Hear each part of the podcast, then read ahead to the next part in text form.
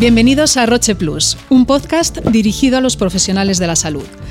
Si quieres estar al día de las últimas novedades en biotecnología, conocer de primera mano la opinión de grandes expertos en las diferentes áreas terapéuticas y enterarte de los últimos avances en medicina, este es el programa que estabas buscando.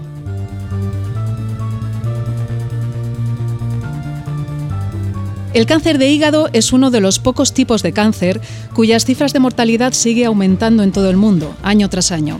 Entre sus diferentes subtipos destaca el carcinoma hepatocelular por ser el principal tipo de cáncer de hígado con un 90% de casos respecto al total.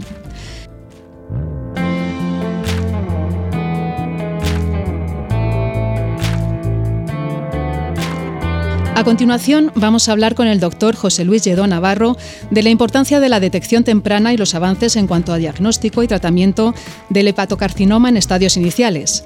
José Luis es médico adjunto del Servicio de Gastroenterología y Hepatología del Hospital Universitario Ramón y Cajal y profesor asociado de Medicina de la Universidad de Alcalá. Bienvenido, José Luis. Hola, buenas tardes. La mayoría de los casos de hepatocarcinoma se diagnostican en estadio avanzado, normalmente cuando aparecen los primeros síntomas. ¿Hasta qué punto es vital detectar esta patología en sus estadios iniciales?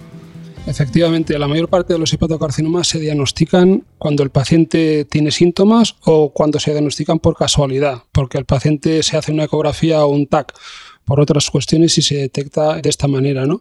El inconveniente es que en esta situación los hepatocarcinomas en la gran mayoría de los casos se detectan en estadio avanzado estadio en el que no podemos aplicar tratamientos con intención curativa y por lo tanto con mejores tasas de supervivencia. En España realizamos un estudio que publicamos en el año 2017 donde estudiamos, observamos lo que ocurría con 700, más de 700 pacientes y vimos que más de la mitad de los pacientes, un 53% de ellos, fueron diagnosticados de esta manera, en base a sus síntomas o de casualidad y vimos que más del 60% de los pacientes estaban en estadio avanzado o terminal, pacientes en los que no podíamos aplicar tratamientos con intención curativa y por lo tanto con mejores tasas de supervivencia. Por lo tanto, es vital, es fundamental intentar detectar esta patología en estadios iniciales para conseguir mejores tasas de supervivencia de nuestros pacientes. ¿Y en estos casos qué importancia tienen las enfermedades de base del paciente? Si en cualquier neoplasia es importante conocer las enfermedades de base, en el caso del hepatocarcinoma mucho más.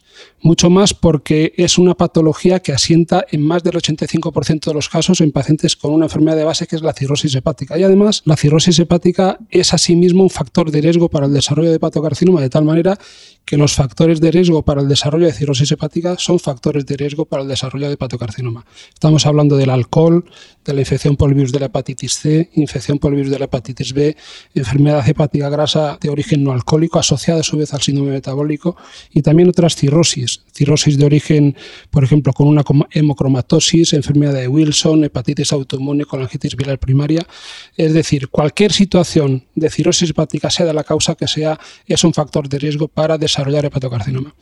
Es importante también resaltar que una vez se ha alcanzado el estatus de cirrosis hepática, eh, aunque tú controles el factor etiológico, no vas a eliminar el riesgo de que el paciente tenga hepatocarcinoma. Por tanto, los pacientes, por ejemplo, alcohólicos que dejan de beber, los pacientes con infección por el virus de la hepatitis C que consigues respuestas virales sostenidas con antivirales de acción directa, pacientes con infección por el virus de la hepatitis B que consigues controlar la replicación viral con análogos de los nucleótidos y nucleósidos, o pacientes, por ejemplo, con enfermedad hepática grasa que adelgazan o que controlan su diabetes, en estos pacientes si ya está establecido, digamos, la situación de cirrosis hepática, tienes que seguir haciendo screening. ¿Por qué? Porque hay un daño molecular y hay un daño estructural que no eliminas con el control del factor etiológico. Otra cuestión importante en este sentido es que cada vez diagnosticamos más hepatocarcinomas en pacientes que no tienen una cirrosis hepática de base. Esto ocurre frecuentemente en pacientes con enfermedad hepática grasa de origen no alcohólico, incluso pacientes sin hepatopatía conocida. El hecho de que el hepatocarcinoma asiente en, en, la mayor parte de los pacientes que tienen una cirrosis hepática es muy importante porque podemos establecer programas de cribado en esta población para detectar de nuevo el hepatocarcinoma en estadios más precoces. ¿Qué puede hacerse para evitar que el carcinoma hepatocelular se detecte tarde? Pues lo que comentaba ahora, es decir, hacer programas de cribado para intentar detectar el hepatocarcinoma en estadios iniciales. ¿no? ¿Cómo realizamos el cribado en estos pacientes? Pues el standard of care es realizar ecografía y determinación de alfa-fetoproteína analítica cada seis meses. La ecografía es una técnica eh, sencilla, fácil de realizar, aceptada por la población general, pero tiene un problema y es la baja sensibilidad para la detección de hepatocarcinoma en estadios precoces. Tiene una sensibilidad de aproximadamente el 47%. La adición de la determinación de alfa-fetoproteína cada seis meses aumenta un poco la sensibilidad del cribado hasta un 63% para hepatocarcinoma en estadio precoz. Sigue, por lo tanto, teniendo una sensibilidad muy baja. Y el otro gran problema que tiene el cribado es que tiene una aplicabilidad muy baja. En la mayor parte de las series, solo el 25-30% de los pacientes con hepatocarcinoma son diagnosticados en el seno de programas de cribado. ¿Qué problemas podemos tener con el cribado? Pues hay un montón de barreras, barreras que están en la esfera del paciente.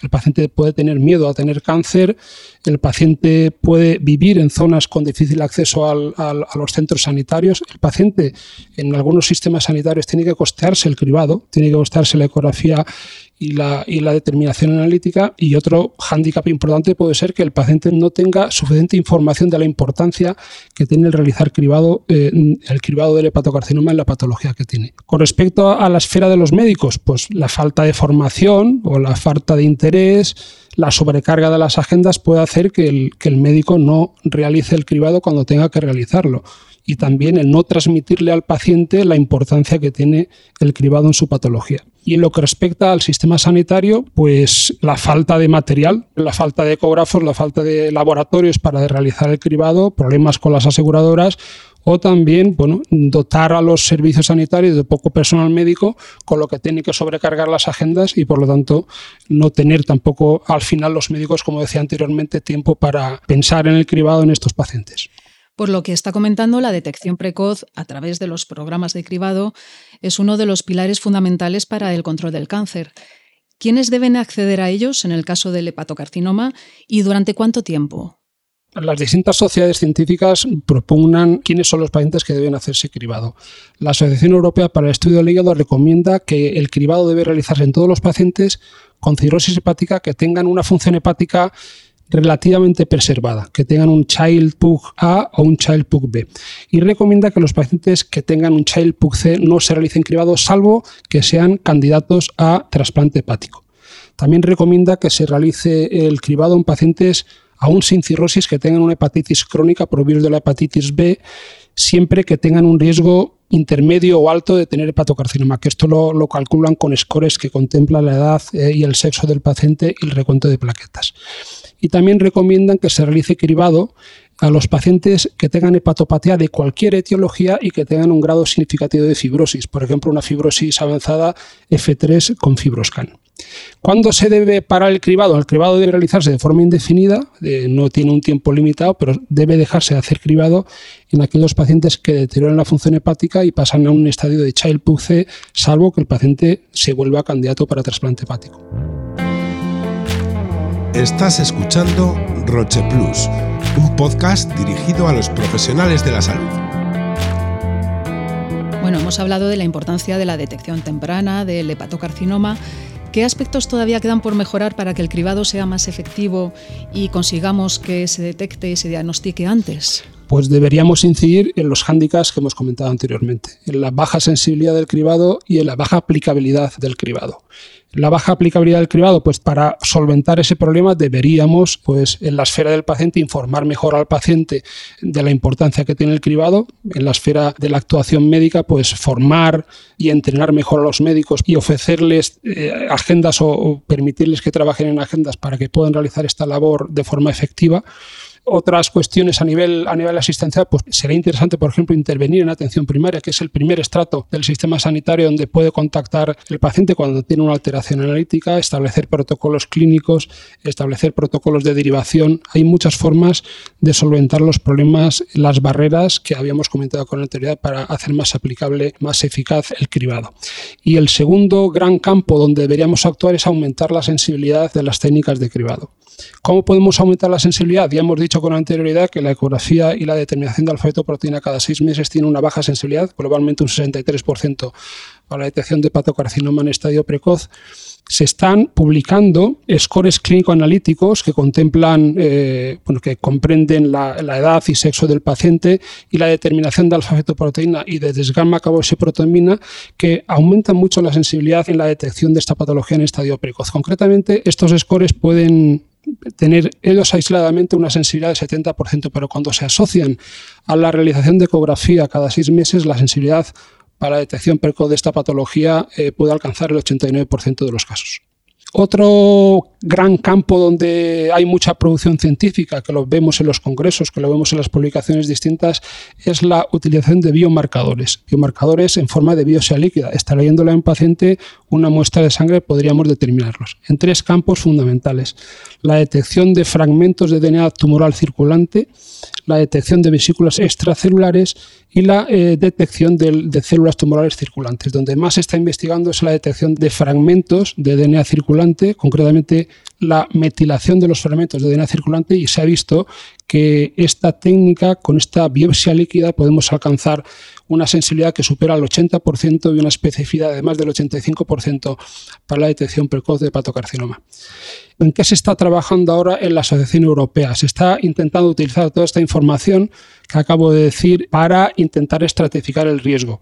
Lo que he comentado de los biomarcadores está todavía en estudios fase 2, se están realizando actualmente estudios fase 3, digamos, enfrentando la utilización de los biomarcadores al estándar of care, que es ecografía y alfa-fetoproteína cada seis meses, pero eso todavía está por llegar. Entonces, lo que se está intentando en la Asociación Europea, una vez se haya confirmado esto, es intentar estratificar el riesgo. Es decir, eh, ver qué pacientes tienen riesgo bajo eh, de desarrollar hepatocarcinoma, qué pacientes tienen riesgo intermedio o alto. Y en los pacientes que tengan riesgo intermedio o alto, realizar otra técnica radiológica diferente a la ecografía, por ejemplo, resonancia magnética que tiene más sensibilidad y no irradia al paciente, realizar resonancia magnética en lugar de ecografía cada seis meses para detectar hepatocarcinomas en estadios precoces. Y en los pacientes que, tengan un riesgo bajo, seguir realizando ecografías. Es decir, tres pilares fundamentales, utilización de scores clínico-analíticos, utilización de biomarcadores en la biopsia líquida y estratificación del riesgo con aplicación de técnicas radiológicas más avanzadas en pacientes con riesgo intermedio y alto. Vamos a hablar ahora de las opciones de tratamiento para los pacientes que se diagnostican en estadios iniciales. ¿Qué avances se han conseguido en los tratamientos potencialmente curativos? Bueno, los tratamientos que utilizamos en el estadio inicial son múltiples y cada vez más, ¿no? Clásicamente, pues eh, se dice que el, tratamiento debe ser con ablación, debe ser con resección o trasplante, pero estamos utilizando, aparte de la ablación, otras técnicas locoregionales cada vez más en estos pacientes. Empecemos por la ablación. La ablación es un tratamiento que está indicado en los pacientes que están en estadio muy precoz, es decir, que tienen tumores únicos de menos de 2 centímetros si el paciente no es candidato a trasplante hepático. Si el paciente es candidato a trasplante hepático, podemos hacer ablación o podemos hacer resección, que después comentaré. Pero también la ablación está indicada en los pacientes que están en estadio inicial, es decir, que tienen un tumor único de más de 2 centímetros o hasta 3 tumores hasta 3 centímetros y eh, no van a ser candidatos a resección o a trasplante hepático, aunque, como después indicaré, la ablación también puede ser un tratamiento puente para la realización del trasplante. En cuanto a las técnicas de ablación, clásicamente en esta patología se ha realizado alcoholización tumoral, que es una técnica que prácticamente ya no se utiliza, está en desuso porque han aparecido otras técnicas mucho más eficaces. La terapia ablativa más eh, utilizada, sin duda alguna, es la termoablación con radiofrecuencia, que lo que hace es realmente necrosar el tumor por la aplicación de calor. O introducimos una agujita en el tumor y quemamos el tumor. Esta técnica está indicada en tumores de hasta 3 centímetros, idealmente tienen que tener menos de 2 centímetros, pero tiene dos grandes problemas. El primer problema es que es menos eficaz los tumores que están adyacentes, están situados adyacentes a, un vaso sanguíneo, porque la torrente, el torrente sanguíneo disipa el calor y hace que la terapia con calor sea menos eficaz. Y el otro gran problema es que cuando tenemos tumores adyacentes a la vesícula biliar o a la vía biliar, podemos quemar la vesícula biliar, provocar una inflamación, una infección y una colecistitis. Y si quemamos un tumor que está al lado de la vía biliar, podemos provocar una inflamación, una estenosis, y, eh, una obstrucción biliar y una colangitis. Por lo tanto, no se debe realizar en estos casos. Para rescatar estos pacientes en los que no se puede realizar radiofrecuencia, se ideó la técnica de ablación con microondas. La técnica de ablación con microondas también necrosa el tumor por calor, pero es un calor procedente de un tratamiento con ondas electromagnéticas. Sirve para realizar ablación en tumores algo mayores que en la radiofrecuencia, ideal 3-4 centímetros, pero permite hacer la ablación en tumores que están situados al lado del torrente sanguíneo. Y otra técnica todavía más novedosa para ablacionar tumores en estadio inicial es la electroporación irreversible. Con la electroporación irreversible lo que hacemos es necrosar el tumor con un campo eléctrico de alto voltaje. colocamos los electrodos, que son agujas, alrededor del tumor y provocamos esta necrosis por el campo eléctrico. ¿Qué ventaja tiene? Que podemos con este tratamiento tratar los tumores que están al lado, están situados adyacentes a la vesícula biliar o, a la vía biliar y por lo tanto esas, digamos, contraindicaciones que tenemos con la radiofrecuencia, en cierto modo las solventamos con el microondas y con la electroporación irreversible. Hay pacientes que en estadio inicial no pueden realizarse ablación de ninguna de las tres maneras que he comentado y en estos pacientes hacemos quimioembolización tumoral que es un tratamiento intraarterial que utilizamos habitualmente en pacientes en estadio intermedio, pero también un porcentaje importante de pacientes en estadio inicial eh, reciben quimioembolización. Y cada vez eh, nuestros radiólogos de los comités recomiendan más la realización de tratamientos combinados con quimioembolización y termoablación con radiofrecuencia o microondas según la localización y el tamaño tumoral del paciente. Por lo tanto, como os estoy comentando, no solamente se realiza ablación en estadio inicial, sino también quimioembolización y procedimientos combinados. Y también se han introducido otras técnicas en el estadio inicial como la radioterapia externa estereotáxica, siglas en inglés SBRT, o la radioembolización, aunque esta última en Europa se realiza poco. Por lo tanto, todas estas técnicas, ablación, quimioembolización, terapia combinada, SBRT y radioembolización son técnicas que se pueden utilizar todas en estadio inicial. También todas estas técnicas se pueden utilizar en pacientes que van a ser trasplantados como tratamiento de punta al trasplante para evitar que el paciente progrese eh, tumoralmente y, evitar que el paciente se salga de la indicación de trasplante. Otro tratamiento que utilizamos con frecuencia en los pacientes en estadio inicial es la resección hepática, el tratamiento quirúrgico. El tratamiento quirúrgico debemos indicarlo en pacientes que están en estadio muy inicial, con tumores de menos de 2 centímetros, si el paciente puede ser candidato a trasplante hepático y también en pacientes en estadio inicial con tumores únicos. Y eh, muchas veces decimos hacer esto en lugar de la radiofrecuencia porque en la resección hepática tenemos más información. Al eh, tener la pieza de resección podemos ver si el tumor tiene factores de riesgo de recidiva, si tiene invasión vascular microscópica, si tiene satelitosis, si tiene pobre grado de diferenciación tumoral. Y esto es importante porque muchas veces solo con esta información y esperando un mínimo de seis meses para ver el comportamiento biológico del tumor, podemos indicar el trasplante hepático aunque no reaparezca tumor. Esto se llama trasplante a pinitio. ¿Qué necesitamos tener o qué seguridad eh, tiene que tener el paciente para realizar resección hepática? Pues es fundamental que tenga una buena función hepática, que esté en estadio A de Child. Es fundamental que tenga hipertensión portal, que no tenga hipertensión portal clínicamente significativa. Esto es una contraindicación relativa y no absoluta porque hay en ocasiones tenemos hipertensión portal clínicamente significativa, que es tener una hipertensión portal, un gradiente de presión menos hepática por encima de 10 milímetros de mercurio. Tenemos hipertensión portal clínicamente significativa y sí podemos realizar resecciones laparoscópicas en lóbulo hepático izquierdo, etc. Es decir, la presencia de hipertensión portal no es una contraindicación absoluta. Es importante también que exista para la resección que el cirujano considere que hay un remanente hepático suficiente para poder operar al paciente que tiene que ser de un mínimo de un 50% en el caso de cirrosis hepática y de un mínimo de un 30% en los pacientes sin cirrosis hepática. A veces pensamos operar al paciente y si no tenemos ese remanente hepático proyectado en la volumetría hepática, lo que hacemos es provocar una hipertrofia del lóbulo contralateral para tener suficiente remanente hepático. ¿Esto cómo se puede conseguir? Se puede conseguir con dos técnicas, con la embolización portal, que consiste en ocluir la rama portal del lóbulo donde está el tumor, provocamos una hipertrofia del lóbulo contralateral que suele ocurrir entre uno y dos meses. El problema es que eh, con la embolización portal no tratamos el tumor y no podemos ver el comportamiento biológico del tumor. Y el otro, la otra alternativa para provocar hipertrofia del lóbulo contralateral es realizar radioembolización tumoral, que tiene la ventaja de que tratamos el tumor, vemos el comportamiento biológico del tumor, pero la desventaja más importante es que tenemos que esperar hasta 5 o 6 meses para alcanzar la hipertrofia y poder operar al paciente. Estos son básicamente las indicaciones y los requisitos que necesitamos para resecar a un paciente en estadio inicial. Avances en la resección. Los avances más importantes han venido de la mano de la cirugía eh, laparoscópica, de la cirugía robótica, que han reducido la morbimortalidad perioperatoria de estos pacientes, pero no se ha conseguido disminuir la tasa de recurrencias y la supervivencia tras la resección. Y el tercer tratamiento más importante que se realiza en el estadio inicial es el trasplante hepático. El trasplante hepático es el mejor tratamiento en teoría para el hepatocarcinoma porque tratamos el tumor y también tratamos la patología de base donde se desarrolla el tumor, que es la cirrosis hepática. En el estadio inicial trasplantamos según los criterios que denominamos criterios de Milán, es decir, tumor único de hasta 5 centímetros y hasta tres tumores de hasta 3 centímetros. Los avances que se han alcanzado últimamente en la esfera del trasplante hepático vienen de la mano de los avances en los tratamientos puente que he comentado con anterioridad para conseguir que el paciente esté más tiempo en lista de espera y consigamos al final trasplantarle. A su juicio, ¿qué queda por conseguir para todos los pacientes que acceden a dichos tratamientos? El problema más importante de los tratamientos que aplicamos en el estadio inicial, fundamentalmente la ablación y la resección, es la tasa elevada de recidiva tumoral, que alcanza hasta el 50% al cabo de los tres años y hasta el 70% al cabo de los cinco años.